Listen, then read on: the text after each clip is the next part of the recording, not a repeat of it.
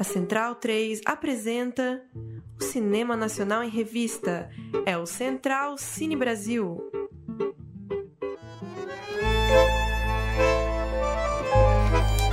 Rapaz, a gente precisa conversar. Tu não pode mais morar sozinho. Billy! Seu jantar? Era. Agora é o almoço do Billy. Aí? Poderia ler uma carta para mim? Todos os dias abro a caja de correios em busca de tus cartas. Vai por mim, na boa, é crush. Hijo, pienso que logré una solución para nuestro problema. Una cuidadora de perros. Y pensé que quiera ser cuidadora de viejos. Los viejos damos menos trabajo que los perros.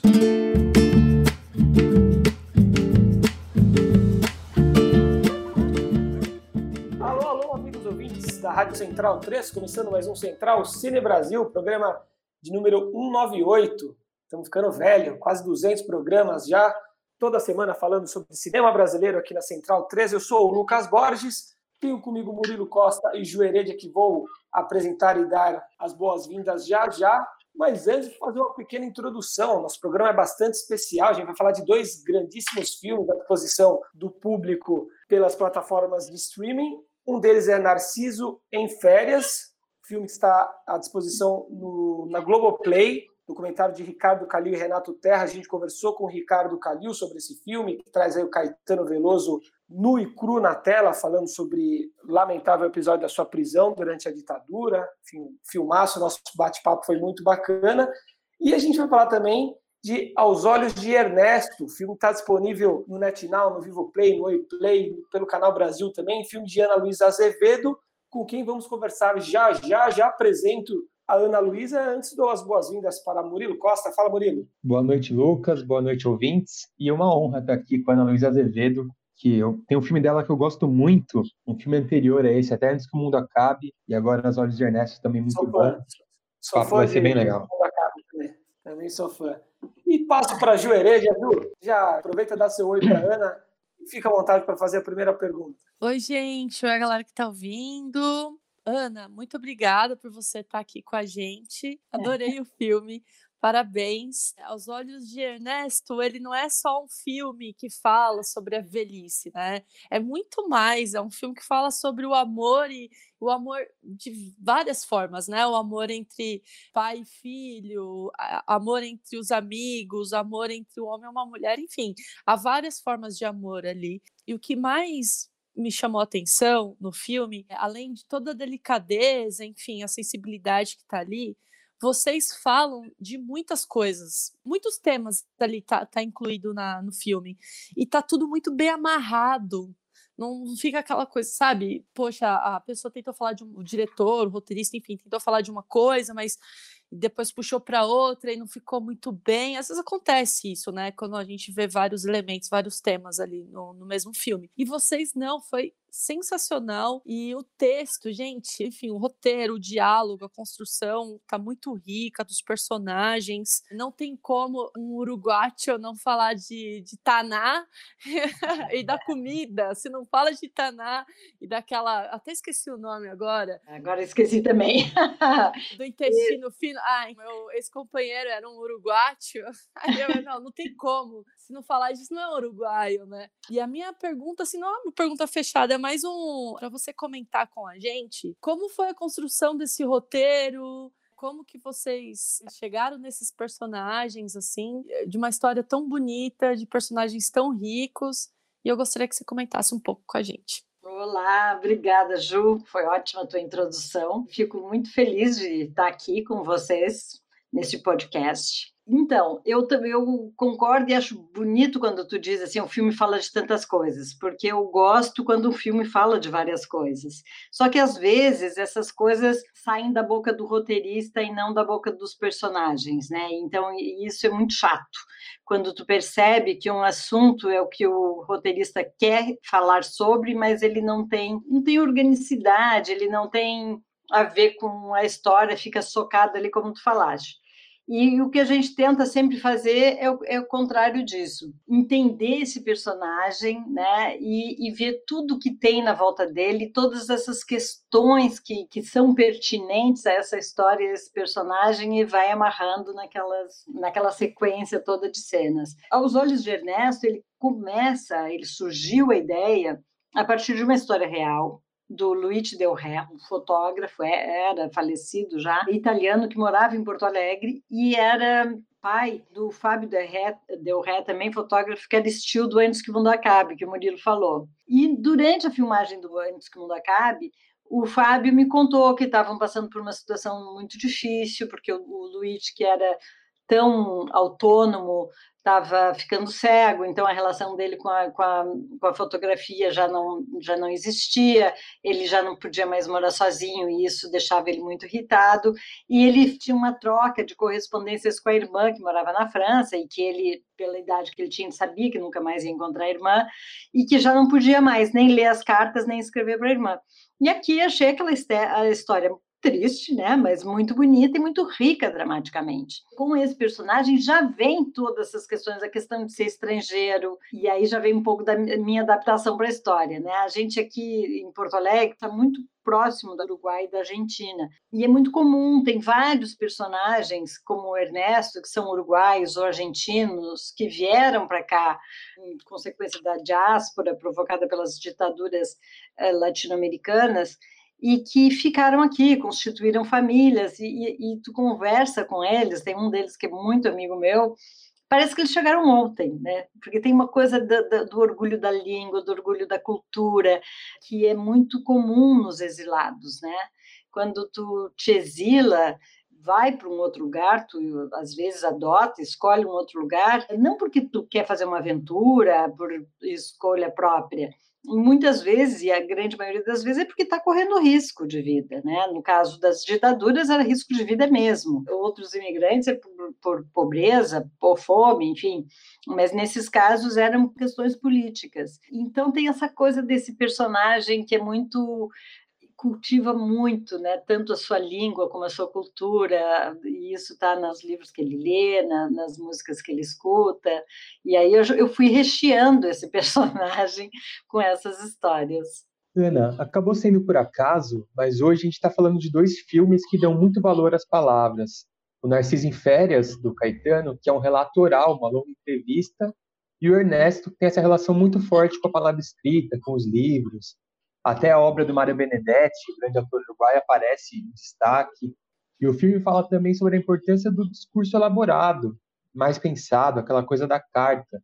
E tem uma cena já perto do final que a gente ouve uma carta escrita pelo Ernesto e eu me peguei ali chorando, uma lágrima escorrendo no canto do olho, emocionado mesmo pelo poder das palavras, aquela força do discurso, aquela coisa mais literária mesmo.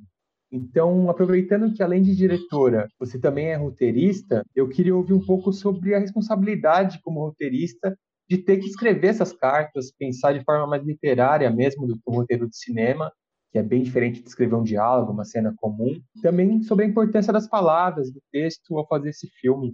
Eu acho que tem uma coisa que é, vocês estão falando de dois filmes, né? um que é documentário e o outro que é ficção.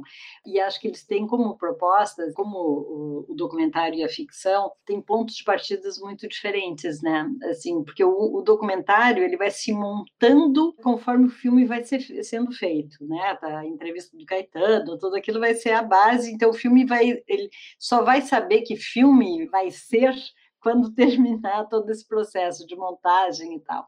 Na ficção, tem uma coisa do contrário, tu estuda muito, pensa muito antes de sair para fazer o filme, tu constrói tudo antes. Claro que tem as mudanças da filmagem e depois da montagem, mas a construção do personagem, ele está antes.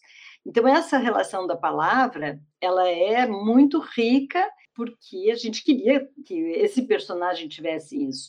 O uruguaio, de maneira geral, é um povo muito, muito culto, tem uma literatura que eu adoro e é maravilhosa, e a música também. Então, eu queria que o personagem tivesse, trouxesse isso. E como, como eu falei lá na, na origem da história lá do Luigi, essa cegueira da velhice, ela é muito maluca, porque são as, as doenças de, de, mácula, né, que chama. Tu vai perdendo a visão do meio para, o, para a ponta. Então, tu perde é a capacidade de ler, costurar, né, aquelas uh, senhoras que já não conseguem mais costurar, não conseguem, porque tu não consegue focar tu, é, tu mantém a, a, visão periférica. Então, o personagem, por isso que ele caminha, ele, ele vai se cuidando, mas ele, ele consegue, ele tem a visão periférica. Ele não consegue é, é ler, ele não consegue escrever, ele não consegue. Então, é muito duro para quem vive disso. E aí vem aquela coisa que a Ju estava falando, né, dos assuntos. É, então, tu tem que dramatizar o que essas questões todas. Qual é o drama maior dessa desse tipo de cegueira? É alguém que gosta muito de escrever, de ler, de fazer coisas que precisa desse foco muito determinado, né? Televisão, por exemplo, é uma coisa que não tem, não tem tanto problema. A minha avó está praticamente cega e é exatamente disso. No início da cegueira dela, eu, eu quase não percebia que ela estava. Então, a gente quis é, rechear ele com esses elementos. E aí tem essa minha ligação com o Uruguai. Eu sempre fui muito ao Uruguai, gosto muito do Uruguai e gosto muito da cultura uruguaia, então conheço bastante, relativamente bem, assim, a, a literatura uruguaia, e Mário Benedetti é o está no, no, topo, né? faria 100 anos agora. A poesia e a prosa dele é maravilhosa, assim, uns romances lindos. Não tinha como trabalhar esse personagem que não fosse, não trouxesse tudo isso. Eu queria trazer tudo isso. E também tem outra coisa que eu queria nesse esse personagem, por que, ele que era bacana que ele fosse melhor ele ser uruguaio do que italiano, né? Porque a Itália é muito longe. Realmente é difícil de alguém ir sozinho, pegar um avião que está perdendo a visão e tal, voltar lá para a Itália. O Uruguai não, está aqui. Só que para quem está já mais velho, é difícil viajar e parece que é muito caro, tudo eu vejo assim pela, pela minha avó mesmo e as pessoas mais velhas que eu acompanho, parece que tudo é muito caro, o telefonema era uma coisa muito cara, então tu não pode ligar, tu tem um anacronismo que já não não usa o celular, não usa o computador, então essa comunicação rápida, né, não existe, porque ele não mora nem com o neto, nem, nem com o filho, e são esses que colocam normalmente a tecnologia na vida do, do idoso, né? Então tem todas essas questões. E aí então fui compondo esse personagem com esse valor da palavra mesmo. E aí tinha outra coisa que é quando a Bia entra na vida dele, era importante que a Bia apresentasse um universo para ele que não fazia parte da vida da vida dele mesmo, né? Quando ela leva ele para roda de slam. Nós estamos contando tudo do filme aqui, né?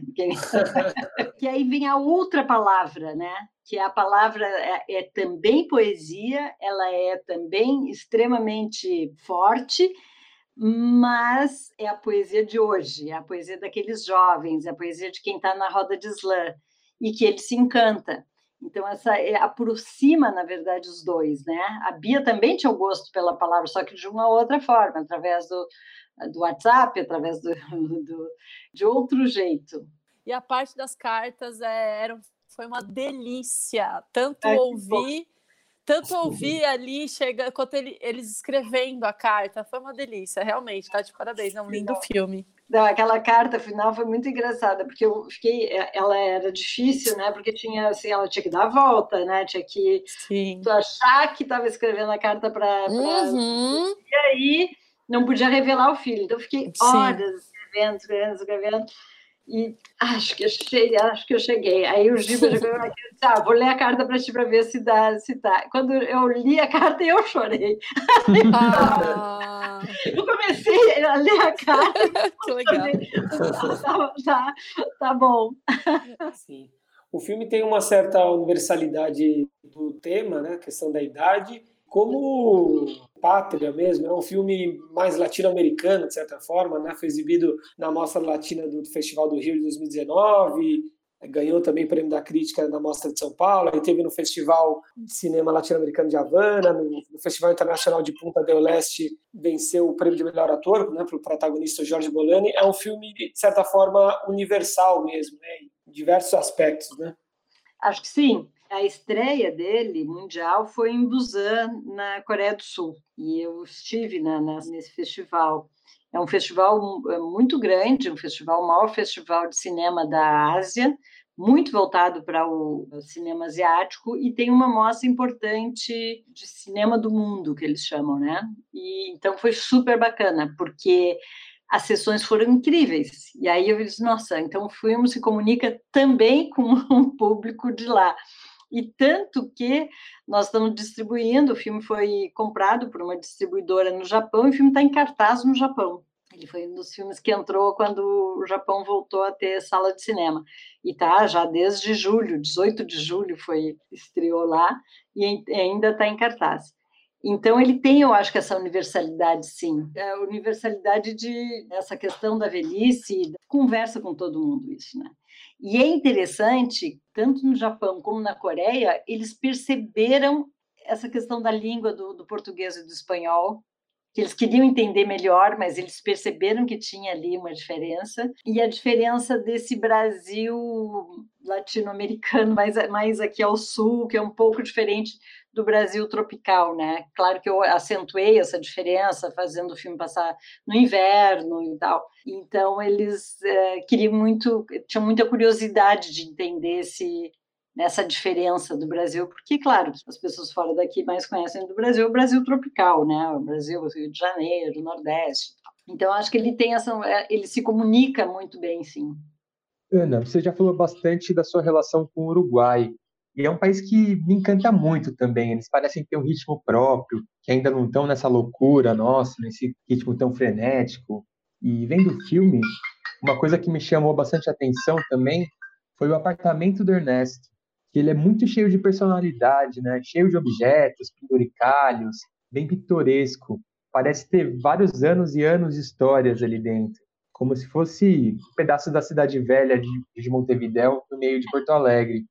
Então, eu queria que você contasse um pouco para a gente sobre a composição desse espaço mesmo, que é quase um personagem do filme, a gente passa bastante tempo ali. Como vocês pensaram na direção de arte para dar personalidade do Ernesto através do apartamento? Exatamente isso, né? A gente queria que ele tivesse toda essa vida do Ernesto. A minha conversa com a direção de arte é que era um apartamento de uma pessoa que mora ali há 46 anos, provavelmente nunca tirou nada, só colocou, ele está oito anos viúvo e depois que ele viuvou, eu acho que ele não mexeu em nada. É aquele universo do, do escritório é o, era o universo que era dele, ali era dele. E aí foi muito bacana, porque a gente foi, uh, fomos atrás, o, o, o Luigi Del que foi o inspirador da história, tinha falecido, e o Fábio nos emprestou todo o material de fotografia, as próprias fotos do Luigi. Então, muita coisa que está na parede, das fotos, é tudo do Luigi. Então a gente foi compondo esse personagem, né? E isso é, eu acho que é um dos trabalhos mais deliciosos de fazer, assim, quando cada elemento tem uma história, cada objeto, e aí a, a equipe, tanto o Fiapo como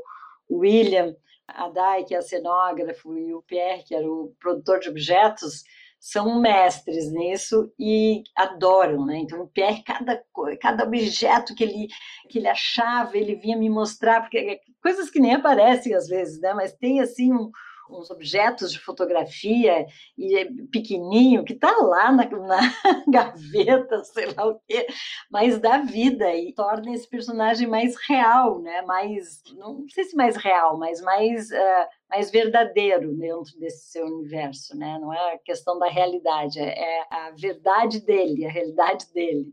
Então era bem isso que a gente queria mesmo, assim, que ele fosse aquele apartamento que enfim, que, que ele viveu ali a vida toda, né? Então tem assim um brinquedo que sobra, que é um brinquedo que era do filho. Tinha essa outra questão que o filme se passa muito tempo no apartamento. Então o apartamento ele tinha que ter uma vida, ele tinha que ter uma, algumas coisas muito ricas, né? Porque senão seria muito chato.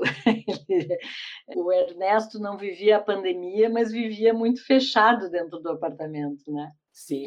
É porque realmente a direção de arte também só salta os olhos, a fotografia lindíssima, fotografia lindíssima também. E eu ficava reparando, tentando reparar nas fotografias, viu? Eu ficava ah, tentando reparar em tudo, assim, na mesa de escritório dele, assim. Então, assim, é realmente salta aos olhos, é muito bonito as cores, a paleta de cores e, e a produção de objeto lá, a direção de arte mesmo, tá fantástico. Precisava muito falar isso. não, e essa, essa é a frustração das pessoas não assistirem numa grande tela de cinema, né? Porque aí fica Sim. mais bacana ainda. Mas acho que se vocês já vendo nas telinhas aí já perceberam isso, já é bacana. Para encerrar nosso papo, Ana, eu gostaria de voltar a conversa para a questão do roteiro, né? Você já tinha montado um time de, de, primeiríssima qualidade antes que o mundo acabe, né? Você assina o roteiro junto com Jorge Furtado, Giba Assis Brasil e Paulo Raul, né? Só peso pesado aí. E agora, Aos Olhos de Ernesto, a dobradinha de novo, você e Jorge Furtado. Gostaria que você falasse um pouco sobre o processo de roteirização dos seus filmes, dividindo aí essa, essa responsabilidade com, com grandíssimos nomes do nosso cinema. É, eu, eu tenho um processo muito, muito específico, eu acho, de trabalho. Normalmente longo, eu fico bastante tempo trabalhando no, nos filmes, até porque o processo de produção é longo mesmo, até conseguir dinheiro, e eu aproveito isso para trabalhar bastante no, nos roteiros. Acho que a gente deveria, todo mundo deveria fazer isso. E eu comecei esse trabalho junto com o Miguel da Costa Franco e o Vicente, que me ajudaram a botar a história de pé. Eles escreveram, eu estava fazendo, acho que o Doce de Mãe, não me lembro o que, que era, que eu estava fazendo uma série e tinha um edital e tal, e eles sentaram e botaram a, a, história de pé. E depois eu trabalhei muito tempo sozinho. Depois o Jorge, trabalhei com o Jorge. E aí a gente remontou, voltamos para a escaleta. Eu percebi que não estava bom mas eu estava tão dentro do projeto que eu não conseguia enxergar muito. A gente voltou para a escaleta e reestruturamos. No meio disso, eu tinha tido uma consultoria também com o Senel Paz e troquei algumas coisas dos personagens, enfim, finalizei com, com o Jorge. No Antes que o Mundo da Cara foi um pouco parecido. Eu trabalhei com, com o Paulo Raume, ele fez a primeira adaptação do livro, depois eu trabalhei sozinha, eu preciso ter um tempo trabalhando sozinha, porque é a hora que eu, que eu transformo o filme no que, que eu quero que ele seja, né? Porque tanto no, no Antes que o Mundo Acabe como no Ernesto, o início do processo, a história era minha, o argumento era meu, mas foram outras pessoas que trabalharam. E aí eu disse, não, agora eu quero fazer qual é o filme que eu quero fazer, e aí todas as coisas que eu quero eu fico trabalhando sozinha. No Antes que o Mundo Acabe foi o Jorge Giba, e nesse momento foi o Jorge. É um trabalho de finalizar e de, de re, reescritura, mas até estrutural, porque o Jorge ele tem um olho muito aguçado assim para a estrutura, né? Ele percebe assim, ah, não, aqui está uma barriga, aqui não sei o quê, tá, tá, tá. Mais do que eu. Eu gosto muito da, dos detalhes, gosto de ficar trabalhando o diálogo, gosto de trabalhar as cenas, os detalhes das cenas, as coisas. Então a gente se complementa bastante, assim, né? Eu fico no bordado, digamos assim aquela coisa das cartas, de achar, de achar a prosódia de cada personagem, o que, que, cada um, como que cada um fala, porque isso tudo eu acho que é importante, né? Eu me incomodo muito com alguns filmes em que todos os personagens falam do mesmo jeito, que as cartas tivessem a mesma, sabe, o mesmo jeito de, de escritura. Então esse tipo de coisa que eu acho que é importante, assim, que dá uma dá uma personalidade para o filme, né? E eu gosto muito de ficar nesse, de trabalhar esses detalhes, assim. Sem dúvida, acho que isso está muito impresso em Aos Olhos de Ernesto e o resultado foi excelente. Eu convido mais uma vez os nossos amigos ouvintes a assistirem ao filme no NetNow, no Vivo Play, no Oi Play e também pelo Canal Brasil. E agradeço mais uma vez a, a sua presença, a sua participação. Ana, parabéns pelo filme. Muito obrigado e que a gente possa bater um novo papo em breve. Obrigado para vocês, foi ótima conversa. Pena a gente não seguir aqui conversando mais ainda. Mas senão a gente ia contar demais do filme, né? Vamos deixar. É. Sim. Deixa um pouquinho para o pessoal assistir. Muito obrigado, Ana. Tem que tomar sol e está todo dia encerrado aqui. Buenos dias. Oi. Sono un devia confiar nessa menina. Tu me disse que ela tava morando aqui. Tu já se sentiu tão sozinho, mas tão sozinho, se tu morresse, ninguém ia sentir tua falta? Se cada hora viene com su muerte, se el tiempo es una cueva de... Tu não devia confiar numa pessoa que tu nunca viu. Se eu fosse pensar assim, não poderia confiar em mais ninguém. Por que cantamos? Bacana, belo bate-papo com a Ana. A gente não queria que acabasse nunca, nem ela parece, né? Vamos estendendo o papo. E um filme tenro, né? um filme é, bastante humano, como é também Antes que o Mundo Acabe, a Ana consegue trazer essa beleza, né? essa doçura para os filmes dela de, com muita propriedade.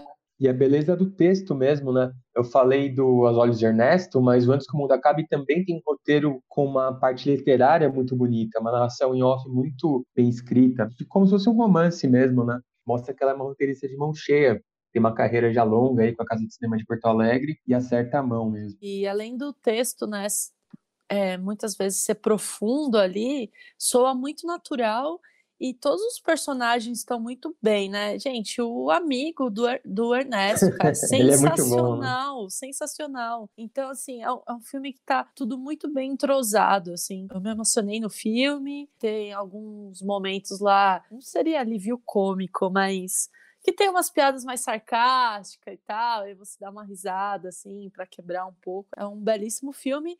E eu fico pensando se para algumas pessoas esse filme vai ter que ser com legenda. Vocês, vocês pensaram nisso? Assim? eu tive um pouco de dificuldade em alguns momentos, sim. Eles falavam de forma mais lenta, né? Os, os dois senhores, o uruguaio e o argentino. Então, a grande maioria do, da conversa dá para entender, né? Para quem fala um pouco de espanhol. Mas em alguns momentos teve tinha que prestar mais atenção ali. Não sei para vocês como foi. Ah, pra mim foi tranquilo, mas sou suspeito, né? Eu sou... Ah, é. Ah, é. Murilão. É. Tá rablando, eu tô gostando. Ah, quando, quando, rolou o Caetano cantando Fito Paz, o Murilo já deu nota 10 pro filme, não. Sim. São... Tranquilo. Ande em frente e não olhe para trás. Aí eu fiquei com medo e fui andando. E aí pensei que eles iam atirar. E vamos lá bater um papo então com o Ricardo Calil, um dos diretores de Narciso em Férias. Ele dirige ao lado de Renato Terra, mais uma parceria dos dois que estiveram juntos em Uma Noite em 67, excelentíssimo documentário musical também. Outro musical, Eu Sou o Carlos Imperial, sobre essa figura icônica da música brasileira. E hoje a gente bate um papo com o Ricardo sobre Narciso em Férias. Na tela, a figura do Caetano, exclusivamente o Caetano na tela contra uma parede de concreto, raros relances aí de, de documentos, o Caetano com o violão.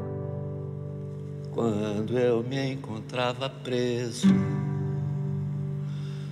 na cela de uma cadeia, foi que eu vi pela primeira vez as tais fotografias em que apareces inteiro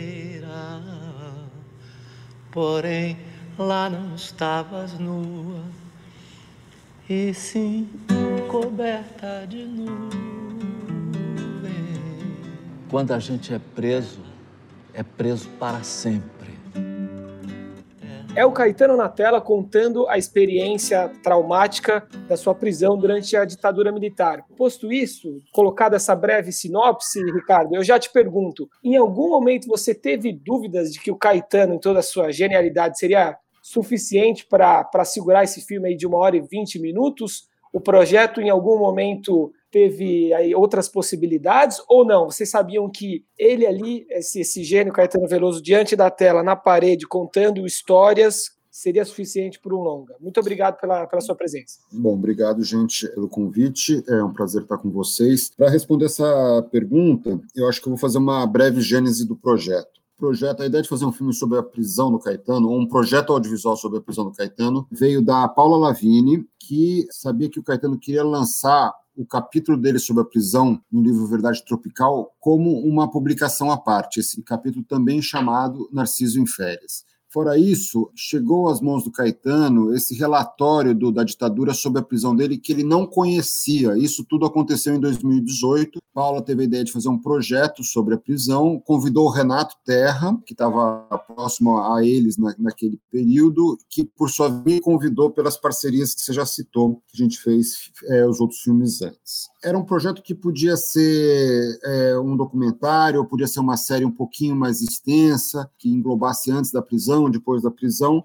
Primeira coisa que Renato e eu falamos foi: vamos fazer um documentário de longa-metragem específico sobre a prisão, sobre o período da prisão. Só que, originalmente, esse projeto tinha a possibilidade de ouvir algumas outras pessoas ligadas à, à prisão do Caetano, como Gilberto Gil, que foi preso com ele, é, como o Perfeito Fortuna, que é um agitador cultural lá do Rio de Janeiro, que estava em uma das celas onde ele estava preso, e algumas outras pessoas. Era um filme, sempre foi um filme simples, mas é um filme que podia ter outras camadas. A gente fez, começou esse projeto com essa longa entrevista com Caetano Veloso, feita no final de 2018, e começamos a, a discutir a hipótese de fazer outras entrevistas. Até que em um momento o Renato me falou: Eu acho que o filme que a gente precisa está todo aqui está todo nessa entrevista. E eu hesitei, falei assim: será que é isso mesmo? Será que a gente não deve ouvir outras pessoas, trazer outras camadas? E aí ele falou assim: uh, vamos montar um primeiro corte com o Caetano e a gente vê se para em pé e a gente fez esse primeiro corte, é, mostrou para algumas pessoas muito importantes para a gente, como o João Moreira Salles e o Walter Salles também, que abraçaram a ideia do filme ser essa proposta e falaram que a beleza do filme estava justamente nisso, nessa ideia de ser um mergulho na experiência da prisão do Caetano a partir das memórias, das palavras, dos gestos dele. Aí a gente ficou é, tranquilo e convicto de mostrar esse corte para o Caetano e para Paula, que por sua vez também gostaram muito e embarcaram na proposta proposta. Assim. E acho que na minha cabeça havia uma dúvida se as pessoas iriam comprar a proposta de um filme radicalmente minimalista, mas acho que a repercussão até agora aqui no Brasil, assim, das pessoas que a gente tem acompanhado pelas redes sociais, pelas críticas e repercussões, é muito positivo. As pessoas entraram nesse filme por conta dessa proposta e não apesar da proposta. E acho que tem uma coisa muito interessante que a gente está vendo. Assim, esse filme está no streaming, né, desde o dia 7 de setembro. E eu acho que ele pede um outro tempo das pessoas. Assim. Não é comum a gente pedir hoje, num mundo que, que tem tanta dispersão, para elas embarcarem no filme de uma hora e vinte de fala, né? De fala e algum um pouco de música e um mínimo de, de arquivo e as pessoas aceitaram e compraram e deram o seu tempo, se mostraram disponíveis para essa experiência. A gente está muito feliz e agradecido por isso. Ricardo, eu também ia perguntar sobre dispositivo. É difícil não falar sobre isso. Ele acaba chamando muita atenção por ser tão minimalista. Como você mesmo diz, o minimalismo ele acaba atraindo a atenção do espectador ao invés de ser um item que deixa o filme menor, né? E é interessante ver a evolução do dispositivo nos filmes de vocês. O A Noite 67 ou Seu Carlos Imperial, eles têm uma linguagem mais comum, discreta. O interessante é mais deixar a história rolar. Já o Cine Marrocos é um filme bem de dispositivo, um experimento formal. E agora no Narciso, essa opção pelo minimalismo, pela entrevista limpa, sem nenhuma cobertura. A aposta de vocês é no poder das palavras, na solenidade da entrevista. E funciona demais, né? Tem uma cena, que está até no trailer, então não é spoiler, em que o Caetano conta de um momento que ele é conduzido pelos guardas, acha que vai ser executado, e ele narra isso de uma forma extremamente visual. Ele se preocupa em expor o cenário, fala sobre o corredor, os detalhes da lateral. E a gente vai ouvindo, aquela cena vai se formando na nossa cabeça, a gente vê até o close, imagina um treve. É como se as palavras fossem definindo ali os cortes, os ângulos de câmera. Então eu queria saber, para chegar numa construção tão boa de cena, como foi o processo ali no set mesmo? Se vocês fizeram uma pré-entrevista, se vocês foram dando direcionamentos, falando, vamos fazer agora uma cena sobre isso, vamos falar sobre isso, ou foi uma entrevista mais solta mesmo? Queria saber como foram essas conversas antes de dar o rec ali na câmera. Perfeito. Eu vou fazer um pequeno comentário antes de responder isso. Eu fico feliz de ouvir você fazer seu comentário. O Antônio Prata colocou no Twitter um post ali que me deixou muito feliz, deixou o Renato também muito feliz. Ele falou assim: eu fui ver o Narciso de Férias alertado de que era só uma entrevista com Caetano, assim mentira, assim, porque eu vi a Dedé entregando a revista para ele, eu vi ele tendo o cabelo cortado, eu vi o Sargento Bonzinho, eu vi a solitária deles. Então, acho que sim, é um filme baseado na palavra, mas muito cinematográfico, porque as, a, a, a, oratória do Caetano é cinematográfica e evoca muitas imagens. Né? Sobre o, o, processo da entrevista, eu e Renato, a partir de uma série de, de encontros e aprendizados nossos, muito com João Moreira Salles, também com a Jordana Berg, a montadora, a gente foi desenvolvendo algumas ideias de documentário ideias de entrevistas ou de conversas para documentário com algumas metodologias específicas. Assim, o que, que a gente faz em geral? Um, se prepara muito exaustivamente para essas entrevistas, faz uma longa pauta, mergulha profundamente nos assuntos e, na hora da, da entrevista em si, a gente joga fora a pauta e deixa o papo rolar solto. Em geral, assim, um conduz a entrevista e outro fica na retaguarda para lembrar de algum assunto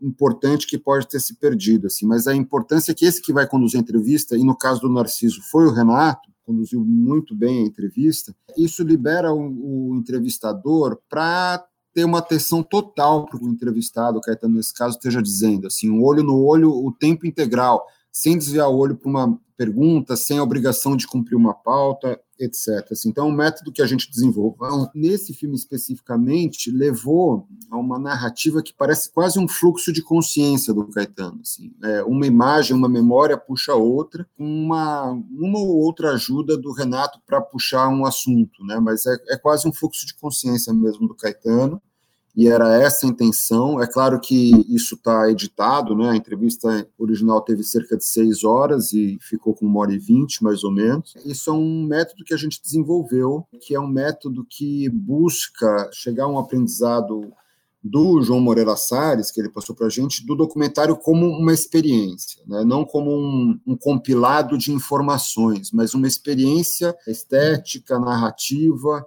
que você oferece ao espectador. Assim. Então, a ideia é que tudo isso, esse dispositivo que você chama e, e essa, essa proposta de cinema que a gente teve aí, ajude as pessoas a compartilhar uma experiência vivida pelo Caetano, para que eles possam visualizar essa experiência, que eles possam compartilhar da dor e do absurdo e do arbítrio que foi vivido ali. Tudo é, foi conduzido de tal forma que a gente pudesse viver essa experiência junto com ele. É, Ricardo, obrigada, tá, por estar aqui com a gente. Parabéns pelo filme. E Obrigado. como o Murilo falou, né, o Narciso em Férias é um documentário que tem essa potência narrativa que possibilita nós, telespectadores, de visualizar toda essa história e os personagens. Eu super visualizei cada detalhe ali enfim, essa acho que é, uma, é, um grande destaque do documentário. Inclusive, eu fiquei tão envolvida e presa que teve uma hora que me deu vontade de fazer xixi, e aí eu falei assim, nossa, não, e aí eu depois pensei, nossa, que tonta, né? É só pausar. Mas aí eu fiquei, não, não, eu, eu tava tão envolvida ali que eu queria ouvir aquela história, assim, até o final. Gente, não fique empreendendo xixi, viu? Dá para pausar, e... mas enfim. E a minha pergunta vai muito da, da sua experiência, né? Você é jornalista e também documentarista, mas eu queria saber o que, que o jornalismo contribui assim na experiência de produção de um documentário, assim, o que, que ele pode contribuir? Parece assim que o jornalismo e documentário, às vezes as pessoas parecem que é a mesma coisa, né? Mas não é mas o que um contribui para o outro, assim? Olha, eu vou começar falando do que eu acho que são as semelhanças, ou a semelhança principal entre documentário e jornalismo, né? Quer dizer, a matéria-prima de um e de outro é a realidade, são pessoas que existem ou existiram, são fatos que estão aí ou ocorreram no passado. Isso te dá uma obrigação ética de não distorcer esses fatos de forma a comprometer a realidade, de forma a prejudicar pessoas, de forma a incorrer em inverdades sobre certos fatos e situações. Então, eu acho que jornalismo e documentário compartilham dessa obrigação ética. Uma, uma reportagem, um documentário que fale nesse aspecto é, fracassou, mesmo que seja brilhante em outros, né?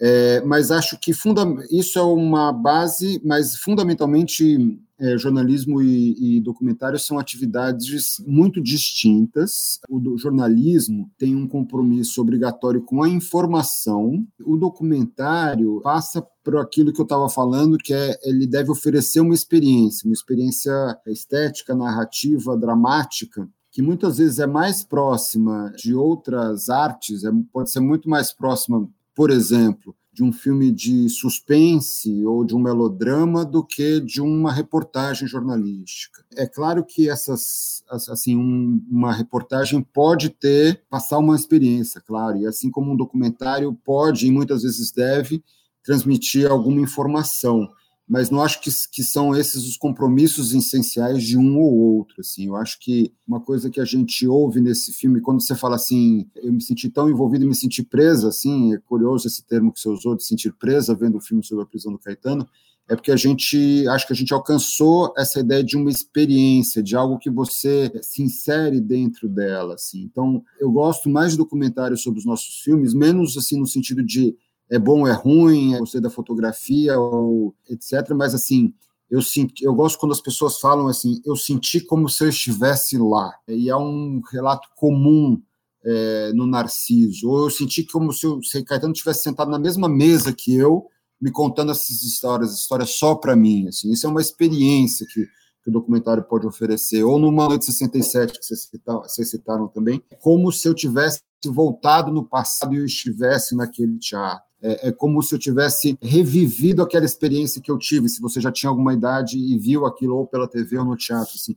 Essas são os retornos que nos interessam, porque significaram que, diferentemente do, do jornalismo, a gente conseguiu transmitir uma experiência para as pessoas. Então, acho que, no final das contas, a, a, a diferença é fundamental. Eu posso citar um exemplo mais específico, só para ficar mais claro. É um exemplo que foi muito importante de aprendizagem dado para mim e para o Renato. A gente fez um primeiro corte do Mano 67, em que um momento muito emblemático daquele festival, que foi a quebra do violão pelo Sérgio Ricardo, a gente fazia assim, monta, montou da seguinte maneira, a gente, o Sérgio Ricardo era vaiado, daí entrava um especialista e contava assim, ah, ele foi vaiado porque ele mudou o arranjo de última hora, daí mostrava um pouquinho mais da vaia, depois entrava uma outra pessoa e falava assim, ah, porque o público queria uma música é, de protesto, e a música não era nem de protesto, nem era uma música alienada, e daí a gente botava um pouquinho mais de imagem, mostrava ele quebrando violão, cortava para o Sérgio Ricardo. Daí a gente mostrou isso para o João Moreira Salles, que era o produtor do filme, e ele falou assim, cara, isso aqui está muito jornalístico, está assim, tá muito explicado, está tudo mastigado, assim por que, que vocês não tentam botar sete minutos de arquivo de vaia direto, assim? E a gente falou assim, cara, mas isso vai espantar as pessoas, está no começo do filme. E a gente botou sete minutos de arquivo, sete minutos de vaia, terminando com a quebra do violão, e a gente entendeu nas reações, nas primeiras sessões do filme, que era ali justamente que o filme, as pessoas embarcavam no filme, embarcavam porque elas compartilhavam a experiência daquele cantor angustiado diante da vaia, ou então se sentia como a plateia querendo agredi-lo. Assim. Então, ali a gente alcançou, entendeu o que, que ele queria dizer na prática, com o documentário como uma experiência. Ricardo, é, quando a gente pensa em Caetano Veloso, é bem comum lembrar do, do Gilberto Gil também, né? São duas figuras que é, nasceram juntas praticamente para a música e percorreram o caminho né, das suas carreiras de forma muito próxima.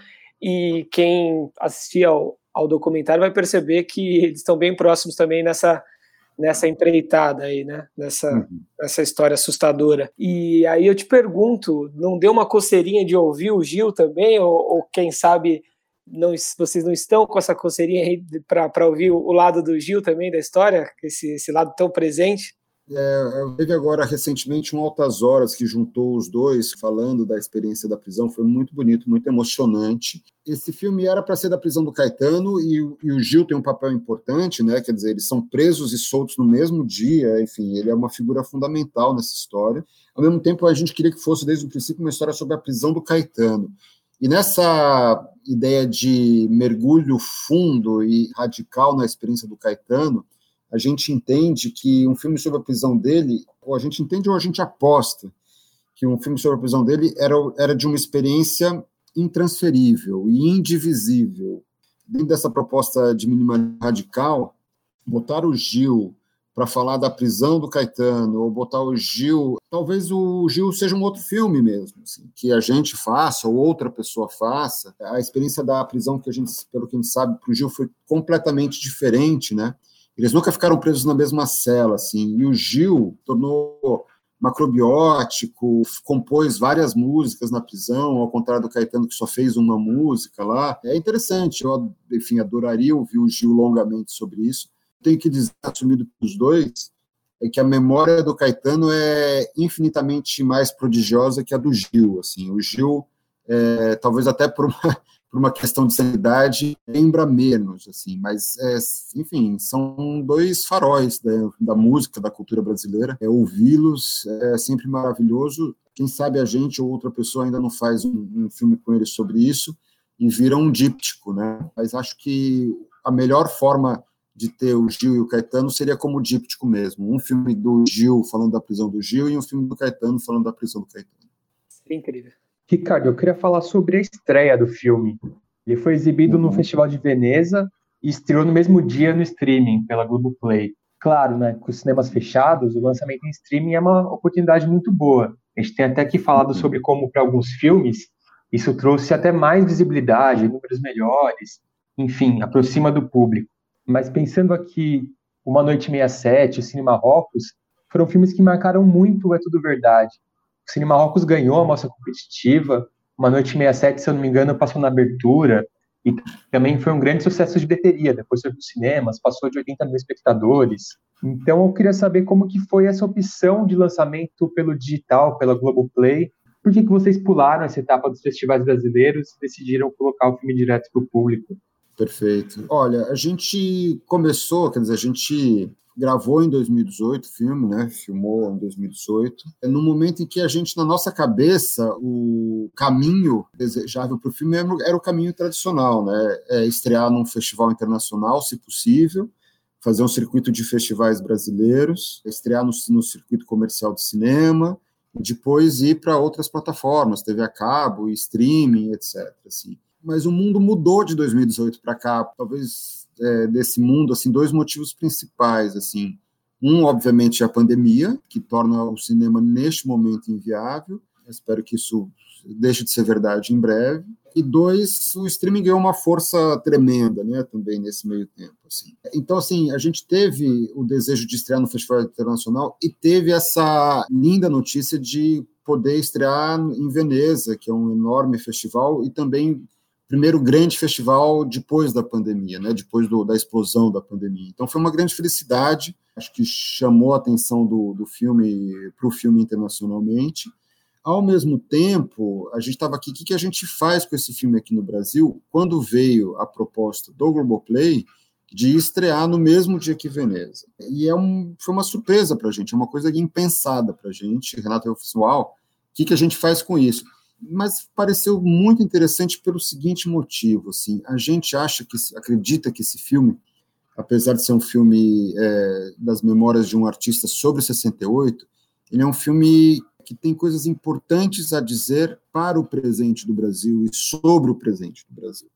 E nesse sentido, a gente não queria deixar esse filme nessa certa gaveta que ele fica é, normalmente, às vezes demora entre você passar no primeiro festival e sair comercialmente, etc., demora muito tempo, assim, é muito triste, assim, eu posso citar o caso do Cine Marrocos, que é um filme que eu dirigi sem o Renato, né, só, só sou eu como diretor, e que ele passou na Tudo Verdade, ganhou Tudo Verdade, estava marcado para estrear finalmente em abril deste ano e por conta da pandemia ele está na gaveta. Assim. Então é um filme que acabou sendo visto por muito pouca gente aqui no Brasil. Ele foi visto por gente que estava na Tudo Verdade e mais um ou outro festival que a gente fez aqui.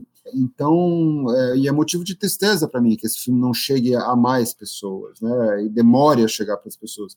Então, no final das contas, foi algo imprevisto, isso de lançar em cima primeiro, mas me pareceu muito positivo, assim, a repercussão do filme muito boa, é, muita gente viu, é, muita gente escreveu. Talvez mais interessante ainda, ele virou tema de debate para além do universo do cinema, assim, né? O filme virou assunto de outras páginas que não as de cultura, assim. Então é o que a gente desejava para o filme. É, ao mesmo tempo, claro, Renato e eu, enfim, amantes da sala de cinema, temos um dia um sonho agora de, quando o mundo acalmar de novo e os cinemas reabrirem, a gente fazer algumas sessões especiais do filme em cinema, porque a gente acha que essa experiência que eu estava falando é bonito também quando essa experiência é compartilhada nas passagem por um grupo de pessoas com os mesmos interesses, ouvindo silenciosamente o que o Caetano tem a dizer, assim, né? E vendo esse filme, imaginando junto essas imagens. Então, eh, se tudo der certo, uh, ano que vem a gente faz algumas sessões bonitas em cinema.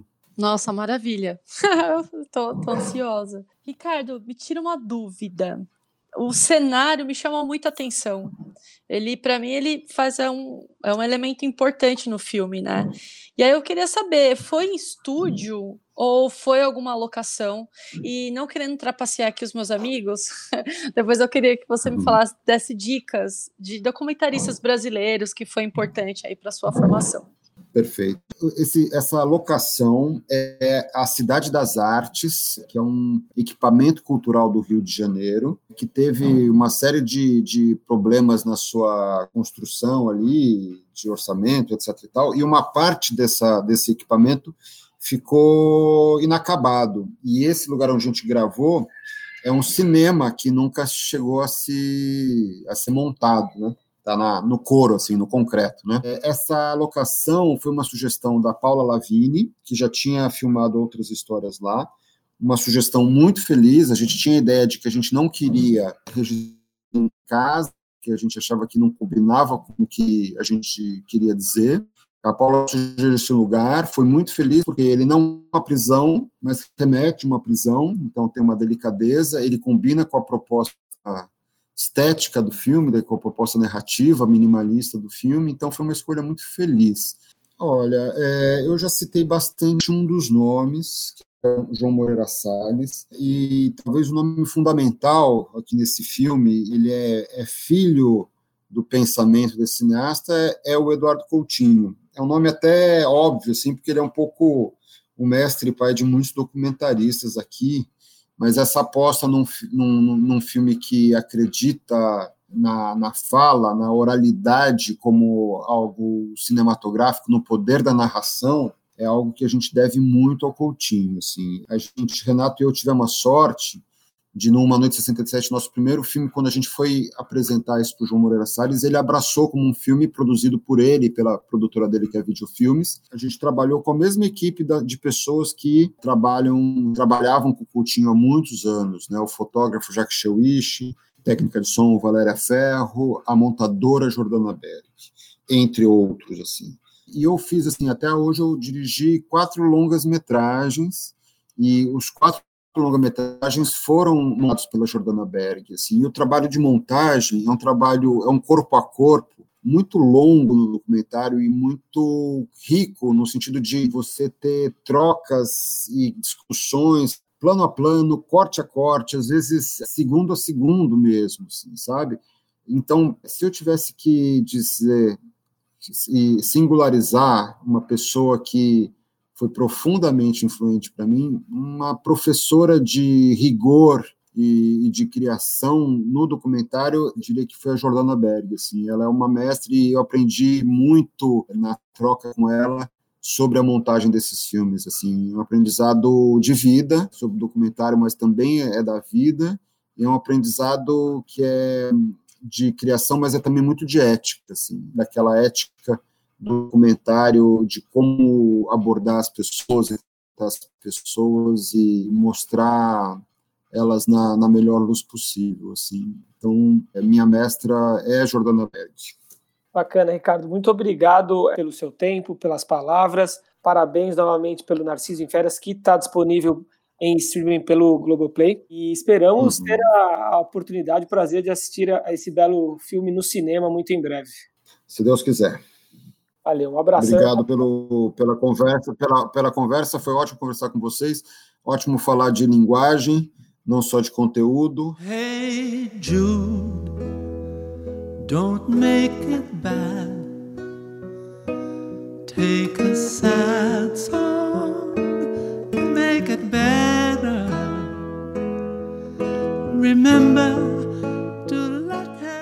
Narciso em Férias, outro baita filme. E foi muito legal a conversa nos contando sobre participação do, dos produtores, né? ninguém mais, ninguém menos que Paula Lavini, João Moreira Salles e Walter Salles. Só gente pequena. É, uma galerinha que tem alguma história no cinema. Né? O, O próprio Ricardo, ao lado é, do Renato Terra, tem história aí, né? Questão de documentário musical, e acertou muito a mão, né? De fato, o Caetano é, é um gênio segurou sozinho ali. O filme é espetacular. Né? Eu achei muito interessante que ali no finalzinho da entrevista ele comenta da influência da Jordana Berg, do próprio Coutinho e do João Moreira Salles como produtor, que aconselhou também. E esse mesmo trio fez Últimas Conversas, né? Que era o último filme do Coutinho, acabou sendo finalizado Sim. postumamente pelo João Moreira Salles e tem muito a ver, né? Porque também o dispositivo do filme são pessoas que entram numa sala, sentam numa cadeira e falam. Verdade. Então, a influência tá clara, né?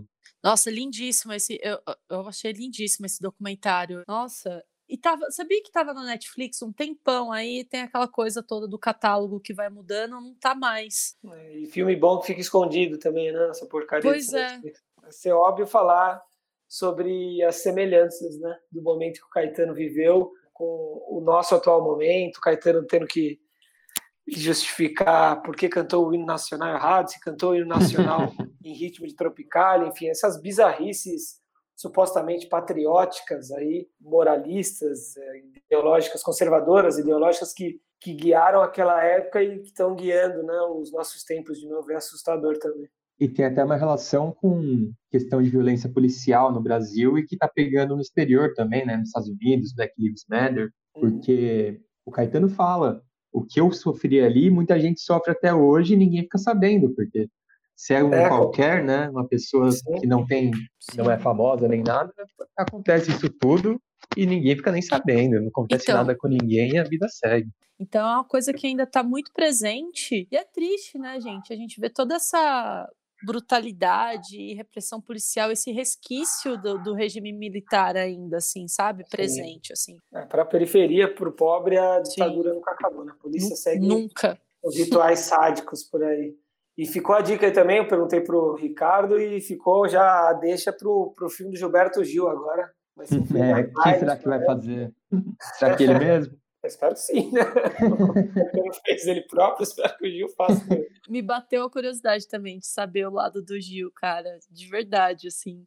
Porque, como até ele mesmo diz, né, o Ricardo Calil, é outra, puta, é, foi uma outra coisa, é né, totalmente né? diferente. Né? Encontrou outros personagens, né? o Caetano até cita alguns personagens que estavam na, na cela com o Gil ali, deve ter sido interessante.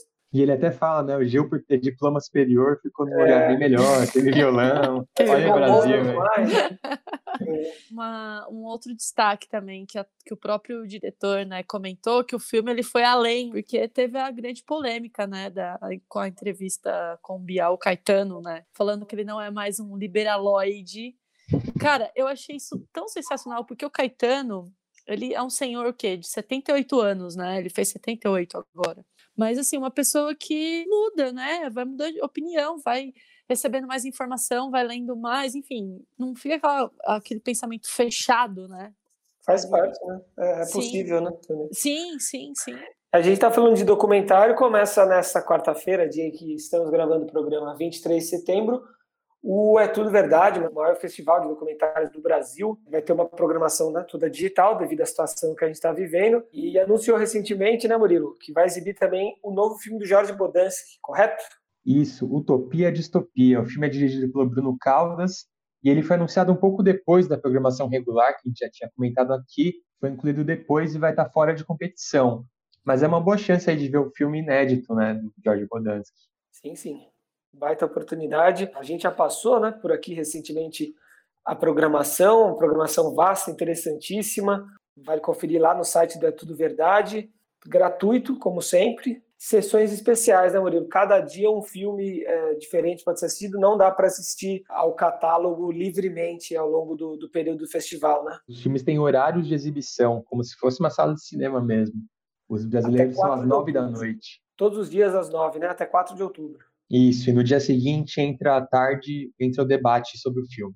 É isso aí, muito, muito filme musical, tem filme sobre o Jair Rodrigues, tem o filme da Libelu, Abaixo a Ditadura, do Diógenes Muniz, que As Quatro Paralamas, enfim, vale dar uma conferida na programação pelo site. Acabou de acabar né, o Inédit, outro grandíssimo festival de documentários, documentários musicais, o longa Dom Salvador e Abolição como grande vencedor da competição nacional, filme do Arthur Raton e Liu Carrara.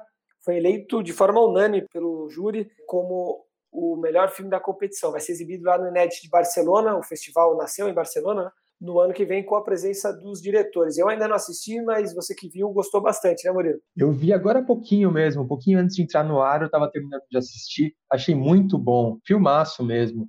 Rodado no exterior também, ele em Nova York, ele vive lá. A fotografia é incrível, mostrando a cidade. Você se sente viajando junto com ele mesmo, tocando nos clubes de jazz. E tem um dispositivo bem interessante de seguir a carreira dele hoje, rememorar o passado. Filmaço, muito bom. O Neo Giba, a música que transforma, de Sérgio Machado e Jorge Walker Torres, é, e Garoto Vive Sonhando, e muitos elogios também esse filme, de Rafael Veríssimo, receberam menções especiais do júri. Teve muito, muito elogio, muita, muitos aplausos aí à, à plataforma Inédit, muito mais gente conseguiu assistir aos filmes, né? Pela facilidade digital, a gente perde na questão técnica, na magia do cinema, mas muita gente gostou dessa experiência e até por isso vai passar a ser permanente essa plataforma de streaming Inédit TV. O público vai poder desfrutar de um catálogo permanente do, com os melhores documentários musicais nacionais e internacionais. Logo no mês de estreia, 30 títulos brasileiros e ao longo dos próximos meses o cardápio vai ter grandes clássicos, lançamentos e filmes de outras edições desse festival que é um festival sensacional. E era até para o festival ter derrubado o site no domingo, que foi a premiação, mas o site ainda está no ar, os filmes estão disponíveis, eles deram essa esticada, a plataforma vai ficar permanente. Ninguém quer então dizer vale a pena assistir. É, o Garoto, que foi tema do nosso podcast semana passada, é um filme muito bom. Esse eu fiquei de cara mesmo com o trabalho de pesquisa. As imagens são absurdas. Trabalho de pesquisa muito primoroso mesmo. É uma viagem no tempo. Você mergulha no passado ali do Brasil, do Rio de Janeiro, de São Paulo. É sensacional. Maravilhoso, que bom, Esse, né? Aparece ele... o João Gilberto, Tom Jobim, Vinícius de Ah, Moraes, todo sim. mundo reverenciando o garoto. O João Gilberto até compara ele ao Messi. Fala, ele era como o Messi, caladinho. Que massa, que bom que em meio a, ao caos aí tá, tá tão surgindo experiências de sucesso. E tá rolando agora o Festival de Gramado, né? Através do Canal Brasil, também né? se adequando à, à pandemia, com, com filmes sendo exibidos aí pela televisão. O que você tem a dizer, Murilo? O que você está curtindo aí? Olha, eu não tive tempo de ver ainda, tô salvando alguns aqui para ver mais tarde. Semana que vem acho que dá para dar uma comentada, mas comentando pelo que eu ouvi falar mesmo, Todos os Mortos, do Marco Dito e do Caetano Gotardo, foi muito bem recebido. A revista de cinema, pela Maria do Rosário Caetano, a crítica deles, cravou o filme como o melhor da mostra competitiva e ainda falou que a cena inicial do longa é uma das mais belas da história do cinema brasileiro. Então é impressionante. Ela é uma crítica aí com muita estrada. Se ela tá falando isso, você fica, ó, acreditar, né? Pois é. E o filme passou também no Festival de Berlim, então tem coisa aí, né? É E só ela que viu. Eu falei do Canal Brasil, mas dá para ver também pelo YouTube, né, do, do Festival de Gramado, pelo site, pelo Facebook. E também é no mesmo esquema da Tudo Verdade, com horários fechados para sessões, não, não fica disponível. Exato. Muito filme para assistir, a gente já tinha anunciado que, que seria prolífica essa época do ano. Então, convidamos todos os nossos amigos ouvintes para curtir, para aproveitar essa grande oferta de cinema. A pandemia persiste, a quarentena também, então vamos aproveitar e ver muito filme bom brasileiro aí. É isso, vamos tentar ver algumas coisinhas de gramado e semana que vem a gente dá uma comentada. Semana que vem estamos de volta. Não é isso, Juereja? Muito obrigado. É isso, galera. Te vi, juntabas margaritas del mantel. Ya sé que te traté bastante mal. No sé si eras un ángel o un rubí, o simplemente te vi.